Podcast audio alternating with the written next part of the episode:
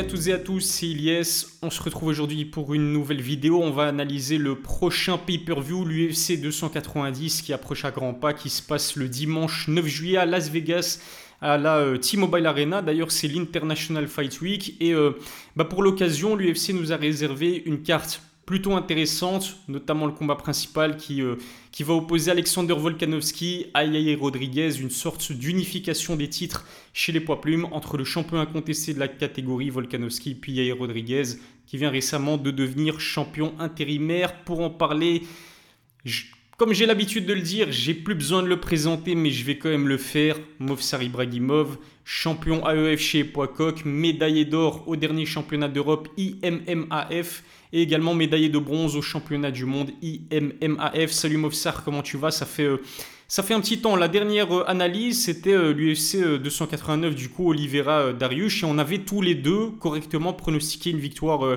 pour Oliveira si je me souviens bien. Ça va super et toi? Et ouais, ça...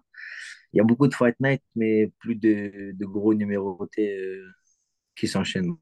Donc on met un peu de temps à voir. Exactement. UFC 290 cette fois-ci. On va bien sûr se concentrer principalement sur le, main, euh, bah, le main event entre Volkanovski et Rodriguez, mais aussi d'autres combats intéressants, notamment le main event Moreno-Pantoya et puis euh, Whitaker euh. Mais on va commencer bien sûr sur le combat principal. Je vais quand même, j'ai envie de revenir avec toi sur le dernier combat d'Alexander Volkanovski, le champion incontesté des, des poids plumes. C'est vrai qu'il s'est incliné sur décision unanime contre Islam Makachev, mais il a fait quand même, il a prouvé que c'était un, c'était un guerrier. Il montait en catégorie, donc déjà grosse prise de risque face à Islam Makachev que beaucoup de combattants redoutent de par son style, excellent lutteur, excellent grappleur. Volkanovski est certainement l'adversaire qui a donné le plus de fil à retordre à Islam Makachev, en tout cas sur ces dernières années. J'aimerais savoir, Movsar, qu'est-ce que tu as pensé de la prestation de Volkanovski face à Islam, toi? Franchement, j'ai été impressionné. Euh, parce que, euh, comme tu as dit, à l'UFC, il n'a jamais eu de, de telle rivalité euh, Islam.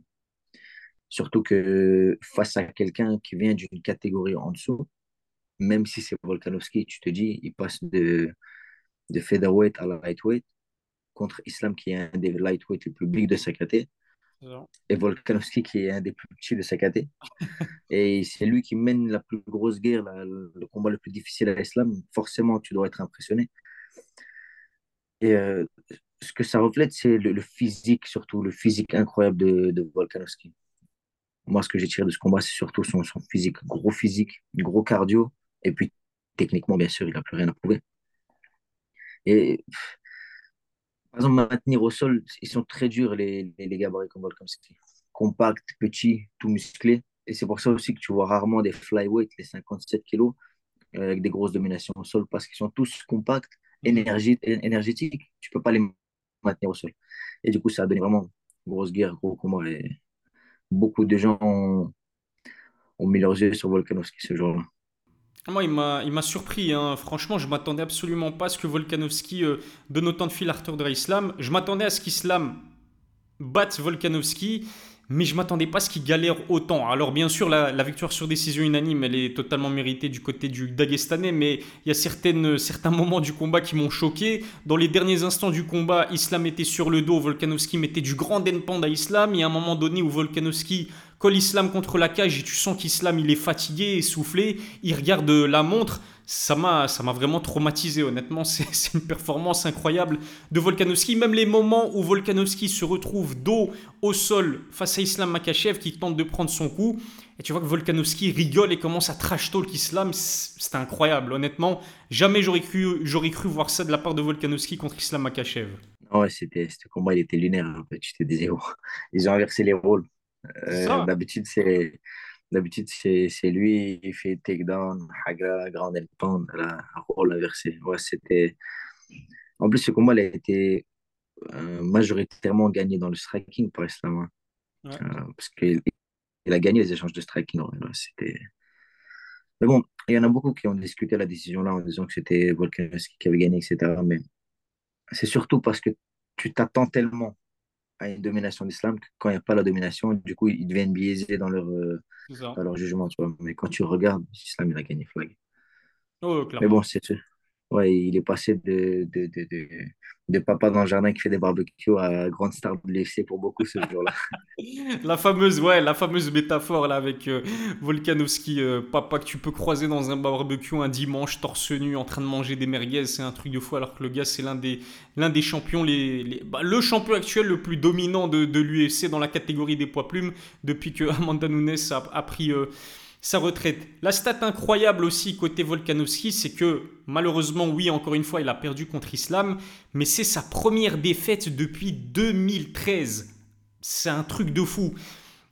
Mais en sachant que voilà, il est passé tout près de devenir double champion à l'UFC, est-ce que tu penses que cette défaite sur décision unanime, elle peut l'impacter dans sa prochaine performance? C'est-à-dire, est-ce qu'elle lui a fait euh, quand même du mal cette défaite, même si euh, bah, personne ne l'attendait, euh, ou très peu de gens l'attendaient euh, battre Islam Makachev Encore une fois, il montait en catégorie. Ah, franchement, je pense pas vraiment. Parce que c'est un peu comme, euh, comme Adesanya contre euh, Blachowicz, où il monte de KT, alors qu'en plus, Adesanya il s'était fait rouler dessus. Alors que Volkanovski, il a fait, il a fait un combat de fou, tu vois. Et je pense même que ça l'a ça l'a re- re-hypé. Il s'est dit, OK, mhm, là, je reviens. Je retape deux, trois gars dans mon KT, puis parce qu'il veut remonter en lightweight encore. ouais. Je pense que ça lui a donné une grosse déterre. Juste attention à pas euh, overlook. Je sais pas comment dire, j'ai j'ai oublié. Enfin, Ouais, je suis pas anglophone, mais ne pas. euh, sous-estimé quoi en attention à, ouais, attention, ouais, attention à pas sous-estimer les, les adversaires qui arrivent face à lui maintenant, mais ça l'a motivé parce que ça lui a donné la. Tu vois que c'est accessible. Il a effleuré du doigt le, le double champ. Donc, euh, je pense pas. Je pense même qu'au contraire, ça, ça a réveillé une nouvelle flamme. Quand tu deviens dominant, tu as besoin de quelque chose d'autre pour te motiver. Je pense qu'il l'a trouvé là. Ouais, maintenant il va vouloir renouer avec euh, la victoire et encore une autre statistique effrayante du côté de Volkanovski. Au-delà de cette défaite contre Islam Makachev, avant d'affronter Islam, il en était à 22 victoires consécutives. Champion des poids plumes incontesté, il a défendu sa ceinture à quatre reprises. Euh, sur sa route, pendant son parcours, il a battu euh, des très grands noms José Aldo, Chad Mendes, Brian Ortega, Max Holloway. Trois fois, moi la question que je t'ai souvent posée, mais peut-être que d'ici, enfin, entre-temps, ton avis a changé, hein, surtout après la défaite d'Islam, je vais quand même te poser cette question. Mais moi j'aimerais savoir, Mofsar, si tu considères Volkanovski comme le plus grand champion des poids plumes de l'histoire de l'UFC. Franchement, franchement, oui. hein. Il y a eu, euh, si je me rappelle bien, Conor McGregor, il est passé dans cette caté. Mhm, Sauf que lui, tu l'identifies pas vraiment comme featherweight, tu vois. mhm, Conor, tu le vois comme un emblème du, du MMA, mais en tant que featherweight, en tant que boss de cette catégorie incontestée, et, euh, et, et- et- tu vois, personne ne peut le tester pour moi. Franchement, personne ne peut le tester. Invaincu et montant en KT dans une KT beaucoup plus chargée que l'époque où Conor McGregor l'a fait, tu vois. C'est une KT beaucoup plus difficile maintenant. À, à ces terres actuelles où l'MMA est en expansion, où tout le monde est chaud, quand tu regardes les, les achèvements, tu vois, ce que, ce qu'il a fait, pour moi, c'est le plus grand pound for pound de l'histoire. Et c'est sûr que les futures générations des gens qui suivront, qui feront du MMA, ils vont beaucoup parler de, de Volkanovski. C'est clair. Conor McGregor, le problème avec lui, c'est que bah, il n'a pas défendu euh, son titre euh, chez les poids plumes. On parlait avant de José Aldo, mais José Aldo s'est fait battre deux fois par Max Holloway. Du coup, après, on parlait de Max Holloway, qui pour moi était le plus grand poids plume de l'histoire, avant qu'il se fasse battre trois fois par le même homme. Là, malheureusement pour les fans de Blest, tu peux plus le considérer comme le meilleur poids plume de l'histoire, en sachant que Volkanovski non seulement l'a battu trois fois, mais en plus de cela, quatre défenses euh, de ceinture. Le mec est complet, le mec mérite totalement le fait d'être considéré comme le plus grand poids plume de l'histoire euh, de l'UFC. Maintenant, j'ai envie de te parler quand même de son challenger, Yair Rodriguez, qui est devenu euh, champion intérimaire récemment. En fait, lors de la même soirée où Volkanovski affrontait Islam Akachev, Yair Rodriguez affrontait Joshemet pour le titre intérimaire chez les poids plumes. Il a battu Joshemet sur soumission deuxième round. Je vais pas te mentir, Mofsar. Yair, c'est un combattant que j'aimais énormément avant même son combat contre Josh Emmett, mais le fait de le voir devenir champion intérimaire et la performance incroyable contre Josh, je suis devenu absolument fan de Yair Rodriguez. La grande classe, son striking créatif, imprévisible. Il est tout simplement, il est tout simplement spectaculaire, hein, Yair Rodriguez. C'est quoi ton avis, toi, sur, sur ce combattant? En fait, moi, ce que j'aime bien chez lui, c'est comme tu viens de dire, il a, il a ce style de striking vraiment très imprévisible. Et moi, dès que je pense à Yair Rodriguez, je pense chaque fois au chaos qu'il a mis contre le Korean Zombie. Il est en train de perdre le combat. Dernière minute du dernier round, il, descend, il met un coup de retourné. Mais en passant en dessous. Incroyable. Et il éteint Korean Zombie. Et avec ça, il éteint sa carrière. En plus. Euh, depuis, tu ne l'as plus revu euh, correctement, Korean Zombie, le pauvre. Et, euh, non, il est, il est fort, j'aime beaucoup. En plus, c'est un mec sympa, il, fait des beaux combats. Ce combat contre Josh Emmett était magnifique. Même mhm. son... Il a battu Ortega, il a battu Korean Zombie. Donc, euh, j'aime beaucoup. Il fait toujours des beaux combats, des belles hype, tu comprends? Donc, euh, franchement, c'est le genre de combattant que tu as envie de regarder. Tu, vois. tu le vois sur la carte, tu as envie de rester éveillé la nuit. J'aime beaucoup. Ah, le mec est, ouais, le mec est spectaculaire. Après, c'est vrai que, en plus, ce que j'ai aimé, pour le coup, tu parlais de Brian Ortega, c'est que bon, il a, il a battu Brian Ortega, mais c'était sur blessure euh, très, très tôt dans le combat de, de Brian Ortega. Mais le mec, tu sentais qu'Yair était totalement dégoûté, tu vois. Et c'était la même chose euh, face à Jeremy Stephens pour un high poke, si je me souviens bien. Tu sens qu'il était dégoûté. Le mec, en fait, il veut faire la guerre, il veut montrer qu'il est meilleur que l'adversaire en face. Et que ce soit son style, encore une fois, divertissant, notamment son striking, qui est pour moi le, le striking le plus beau à voir dans la catégorie des poids plumes, alors qu'il y a quand même des très gros strikers, Max Holloway, il y a Topuria notamment. Mais oui, la, la mentalité d'Yair Rodriguez, euh, c'est bah, un Mexicain, le guerrier mexicain euh, euh, par, par excellence, j'ai envie de dire. Qu'est-ce que j'allais dire aussi, c'est que bah, on vient de définir finalement le, le style de Yair Rodriguez, principalement un gros striker, très créatif, très imprévisible, euh, sa victoire sur soumission contre Josh Emmett, c'était sa première sur soumission à l'UFC, mais il en a quelques-unes dans son arsenal, mais c'est principalement un striker, on va pas se mentir. Euh, alors que Volkanovski, son style est beaucoup plus compliqué, on va dire, à, déterminer. Le mec, il est, complet en fait, donc tu peux pas vraiment euh, il n'a pas vraiment une approche type striker, type lutteur, type grappler. Il sait tout faire en fait, euh, Volkanovski. Est-ce que c'est comme ça que tu définirais son, son style à, Alexander? Ouais, tu, franchement, tu, tu, me demandes c'est quoi le style de Volkanovski? Je te dis c'est le style euh, MMA. Euh, il, il, est très très fort. Il a une grosse anglaise avec des bons kicks. Mhm. Parce que le, le, ce qui marche le mieux en grosse partie dans, dans le striking MMA, c'est grosse anglaise, beaucoup de low kick. De temps en temps, tu envoies un middle, un high kick. Ça, c'est la base dans le striking. Et tu gères ça bien avec les transitions, cage work, amener au sol, défense de lutte, etc. Tu as le combattant des MMA moyens. Tu vois, la recette pour le combattant des MMA moyens, c'est bonne anglaise, des petits, des, petits low kicks, take down defense, take down attack. Et lui, il a, il a cette recette, mais level up, tu vois. C'est. Mhm. Euh, c'est le, le, le maître de, de, tout ce qui se fait de bien dans la MMA. C'est vraiment le style MMA classique où il peut tout faire. Il peut t'amener au sol, il peut te soumettre, il peut te striker, il peut te mettre KO. La gestion de distance de Volkanovski, elle est incroyable. Son jab, il est incroyable alors qu'il est petit en taille. Mhm. Il est petit en taille et tu vois qu'il est tout le temps jab, hop, il se fait pas toucher, boum, boum, boum, il se fait pas toucher. Il, est, il, a, il a quand même une bonne allonge, hein, même s'il est, il est petit, mais mais bon, il est très très fort, très très fort dans. Il est très très fort dans ce qu'il fait. C'est un maître de ce qu'il fait en fait. Et il le fait mieux que tout le monde alors que tout le monde essaie de faire la même chose. Tu as raison de, revenir sur son allonge parce que moi ça m'a choqué. Yair, il est très grand en taille pour la catégorie. Je crois qu'il fait 1m80. Yair Rodriguez. Volkanovski, il fait quoi? 1m65, 64 à tout casser, je pense. Mais en allonge, ils ont la même allonge. C'est un truc de fou en fait. On dirait pas Volkanovski, mais il a une allonge énorme. Et comme tu l'as dit, en fait, la description que tu as fait de son anglaise, ça m'a rappelé sa masterclass contre Korean Zombie justement. Korean Zombie n'a pas réussi à le toucher.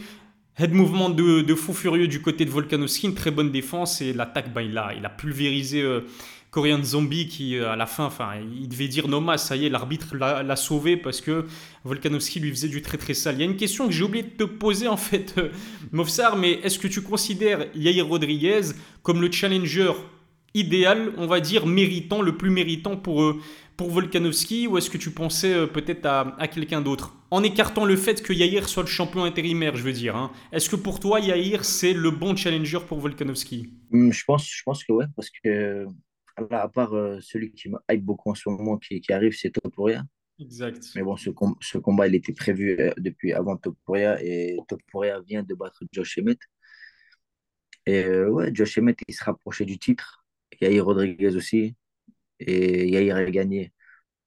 Et tu vois, sans parler du fait qu'il est champion intérimaire et ils doivent unifier ça. Je pense que je pense qu'il est légitime, je pense qu'il a mérité et aussi tous les autres, ils ont déjà pris leur, euh, leur, leur, part avec euh, Volkanovski. C'est ça. C'est un, un, cas qui se reproduit euh, souvent. Tu as beaucoup de gens qui ont des title shots quand le champion il met, met des raclés à tout le monde. C'est ça. Donc, ouais, forcément, il faut bien que il est légitime, totalement légitime. Il gagne. Euh, il a battu Ortega, même si, bon, euh, c'est quand même une victoire sur, sur, sur, sur sa fight card. Euh, il a battu Ortega qui a eu un title shot. il a battu Josh Emmett qui s'en rapprochait. Il a battu Korean Zombie qui a eu un title shot aussi. Donc, légitime, mais force à lui. Le seul qui aurait peut-être pu le mériter, c'est Arnold Allen s'il avait battu Max Holloway. Mais en sachant que, bah voilà, et en plus de, ça, c'est vrai qu'Arnold Allen, encore une fois, j'écartais le fait que Yair est euh, le champion intérimaire, mais Arnold Allen a affronté Max Holloway. Yair était déjà champion intérimaire. Bref, c'était déjà acté, c'était bon. Et bien évidemment, Yair, il, mérite à, 100% le, le title shot, d'autant plus que, comme tu l'as dit, Volkanovski a battu Brian Ortega, battu Max Holloway, battu Korean Zombie. Il restait plus personne, si ce n'est euh, Josh qui s'est fait battre du coup par Yair. Et il y a Topuria. À mon avis, ça risque de se faire dans les prochains mois, mais c'est euh, encore trop tôt. Ce qui m'a, hum, comment dire, ce qui m'a hum, intéressé, ce qui m'a fasciné dans la dernière interview de, de Volkanovski qu'il a accordé en fait au frère d'Israël Adesanya, parce que on le sait, Volkanovski s'entend très bien avec euh, Adesanya, c'est que bah, il a dit qu'il considère Yair Rodriguez comme son challenge le plus dangereux dans sa carrière euh, pour l'instant, alors que pour moi, je trouve que stylistiquement parlant, bah, peut être cauchemardesque pour Yair Rodriguez, puisqu'encore une fois, il est complet, il a une bonne anglaise, très, très bon striking en dessous de celui de Yair, mais il a un bon striking, un bon MMA euh, dans son ensemble. Il pourrait l'amener au sol, le tabasser en grande pound ou peut-être le finir euh, sur soumission.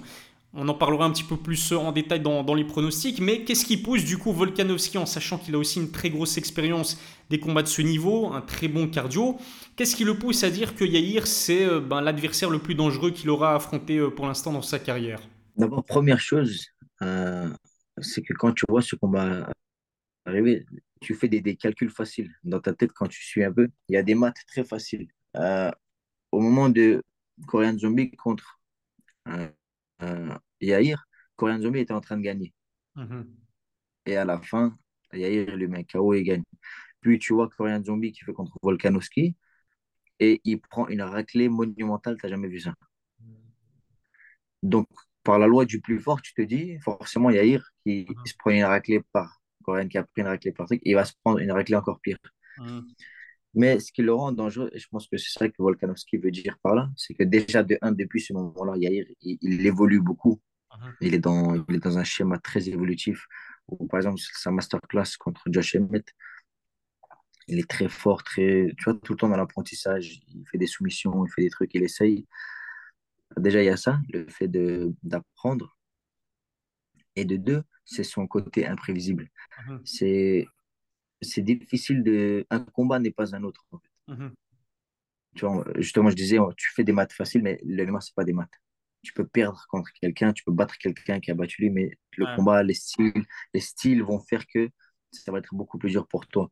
Et comme tu as dit, c'est quelqu'un qui vient à la guerre et c'est quelqu'un qui, Tu vois, un, un, un grand champion, c'est quelqu'un qui trouve la voie de la victoire, qui trouve le chemin vers la victoire. Et c'est quelque chose qui caractérisait, par exemple, GSP, c'est quelque chose qui caractérisait euh, Serhudo.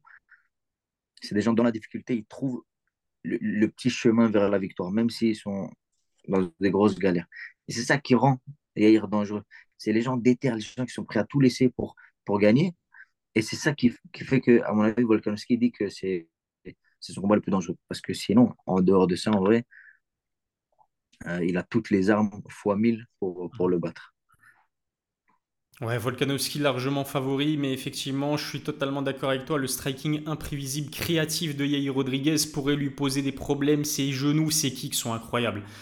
Kick retourné, il travaille aux jambes, il travaille au corps. les body kicks qu'il a mis à euh, Josh tu voyais sur le visage de Josh Emmett qui est quand même résistant à la douleur, mais tu voyais qu'il souffrait euh, le martyr. Je serais pas étonné qu'il lui ait euh, cassé une côte pendant le combat. Il vise la tête, enfin c'est juste monstrueux, c'est juste pour moi, encore une fois, l'un des combattants les plus spectaculaires, les plus techniques et les plus beaux à voir euh, euh, à l'heure actuelle à, l'UFC. Et puis, Mofsar, il y a un autre combat aussi qui m'intéresse particulièrement dans cette UFC euh, 290. C'est le combat qui va opposer Robert Whittaker à, à Dricus Duplessis. Pourquoi c'est intéressant? Parce que déjà, c'est un combat de Robert Whittaker qui est un ancien champion à l'UFC qui est certainement le meilleur poids moyen à l'UFC, bah, derrière Israël Adesanya qui l'a battu D'ailleurs, et on a vu que Dricus Duplessis, lui, commençait à ouvrir sa bouche euh, sur Israël Adesanya. Il lance le trash talk. Plutôt polémique aussi, il remet carrément euh, en cause euh, l'africanité en fait même d'Israël Adesanya. Et le style bender, il a qu'une envie, c'est de lui botter les fesses dans l'octogone. Mais ça passera avant tout par une victoire face à Robert Whittaker. À mon avis, ça va être difficile quand même pour le Sud-Africain qui là va faire face à, encore une fois, l'un des tout grands middleweight dans l'histoire même de l'UFC, j'ai envie de dire. C'est un, c'est un combat que, tu vois, les, deux résultats, que l'un gagne ou que l'autre gagne, j'aime bien. Tu vois, mais par exemple, Duplessis, j'aimerais bien qu'il gagne. Pourquoi? Mhm. Pour se prendre une raclée par Adesanya. Parce que franchement, lui, franchement, lui, je l'aime pas. J'ai envie, de, j'ai envie de, de, le voir se prendre une raclée. Tu vois. Et Whittaker, lui, tu le kiffes. Si tu es un fan des MMA, tu es obligé de kiffer Whittaker. Et euh, non, c'est ce combat-là, il va être bien. Mais franchement, je te dis la vérité, hein, je, vais, je vais spoiler déjà un peu maintenant. Je suis sûr que Whitaker, il va, il, va s'occuper de son cœur. Je vois bien, hein, tu fais un gauche-droite, mais il suit avec le kick et il endort, tu vois. Vite fait, bien fait. Je ne le vois pas euh, dépasser parce que pour l'instant, je ne pense pas qu'il a encore passé le step mhm. pour arriver dans, dans, dans les plus grands dans cette catégorie, tu vois parce que Adesanya, il a, il a beaucoup montré en dominant cette catégorie que entre lui et Whitaker et mhm. tous les autres, il y a une grande différence. Donc, euh, je le vois pas faire. Euh, peut-être qu'il va en surprendre. Et comme je disais, un combat n'est pas un autre, mais je le vois pas, je le vois pas faire grand chose contre Whitaker. Pareil, il euh, faut se dire que Dricus Duplessis, c'est la première fois qu'il va affronter un membre du top 5 dans la catégorie des poids moyens, parce que ses adversaires précédents qu'il a battus, c'est Derek Brunson et Darren Till. Bon, c'était pas le Darren Till d'à l'époque. Derek Brunson, il est vieillissant. Je pense qu'il y a même, euh, à un moment donné, il voulait prendre sa retraite. Donc euh, voilà, on va pas manquer de respect à Dricus Duplessis, mais si Whitaker pouvait s'occuper de son cas, comme tu dit, moi, personnellement, j'en serais très heureux. Et puis, on aurait droit, du coup, à une trilogie entre Adesanya et Whitaker. UFC 293 en septembre en Australie. Donc, un petit peu le, même euh, cas de figure euh, que, leur premier combat. Euh, l'autre combat dont on doit parler, bien évidemment, c'est le Coming Event avec Brandon Moreno, champion de la catégorie des poids mouches, qui va défendre son titre face à Alexandre Pantoya, un adversaire qu'il connaît bien. En fait, le Brésilien a battu deux fois Moreno. La première fois, c'était dans l'émission The Ultimate Fighter. Et puis la seconde fois, c'était il n'y a pas si longtemps que ça, il me semble, en, 2018. Je vais pas te mentir, Movsar, je t'en ai parlé avant même qu'on enregistre euh, cette interview, mais moi, c'est pas un combat qui me hype tant que ça. J'ai même envie de dire que c'est pas, euh, c'est pas une catégorie qui me hype tant, tant que ça. La preuve, c'est que l'UFC a quand même organisé quatre combats entre Figueredo et Moreno. Là, peut-être qu'il cherche quelqu'un à, à, donner tu vois, un match-up intéressant pour Moreno, raison pour laquelle ils lui ont mis Pantoya qui l'a battu deux fois. Est-ce que ça, c'est un combat qui te hype et comment tu vois les choses se faire entre Moreno et Pantoya C'est pas vraiment un combat qui me hype, j'irai pas jusque-là, mais je vais le regarder, tu vois, parce que Moreno, il délivre des beaux combats, mm. il y a des choses à en tirer. Et, euh, et voilà, pour suivre la catégorie. Et c'est vrai que malheureusement, c'est une des catégories qui, en ce moment, stagne, mm. comme. Euh, tu vois, il y a un peu ça chez les light heavyweight aussi. Il y, a, il y a des courants. Une qui buzz, une qui buzz pas, une qui a de la hype, une qui a pas de hype. Et là, Mokaev, il arrive à mhm. mettre un peu de, de, fraîcheur dans la KT. Ça fait du bien. J'espère qu'il va continuer à gagner. Donc voilà, pas très grosse hype, mais je vais le regarder. Et, et ce qui est intéressant dans, ce, dans celui-là, c'est euh, là, on va voir que par exemple, Moreno, il, est champion maintenant. Pantoya, qui l'a déjà battu. Est-ce que tu vois quel va être le résultat? Mhm. il y a un peu, il y a un petit intérêt comme ça, donc pourquoi pas? Ah, puisque le dernier combat date de 2018, donc euh, depuis, c'est vrai que Brandon Moreno, bah, il est devenu champion à de multiples reprises, même champion intérimaire, il a pris énormément d'expérience, donc on aura l'occasion de voir si, euh, bah, si euh, il va réussir à enregistrer une victoire face à potentiellement sa, bête noire qui est Pantoya. Et puis, effectivement, moi je pense que Mokaev, il est à allez, on va dire à tout casser deux victoires, de se voir attribuer le title shot parce que Kaikara France, on comptait énormément sur lui, mais il perd à chaque fois que ben, à chaque fois que les, projecteurs sont braqués sur lui. Donc ça l'écarte un petit peu de la discussion euh, pour le titre, euh, pour l'instant en tout cas. Il y a qui d'autre? Amiral Bazi, qui euh, justement a battu Kaikara France, victoire controversée, mais qui a pas mal de victoires consécutives. La catégorie, ça prend du temps, mais elle commence petit à petit à se, à se renouveler. Bah, il me reste plus qu'une question à te poser. J'ai envie qu'on se concentre sur le combat principal de cette UFC 290, Volkanovski Yair Rodriguez. Movsar, c'est quoi ton pronostic pour ce combat? Euh, Je pense que Volkanovski va gagner. Mhm. C'est un pronostic plutôt, euh, plutôt safe où je prends pas trop de risques, mais je pense vraiment que Volkanovski va gagner. Et si Volkanovski ne gagne pas, ça va vraiment être sur un coup très spectaculaire de Yair.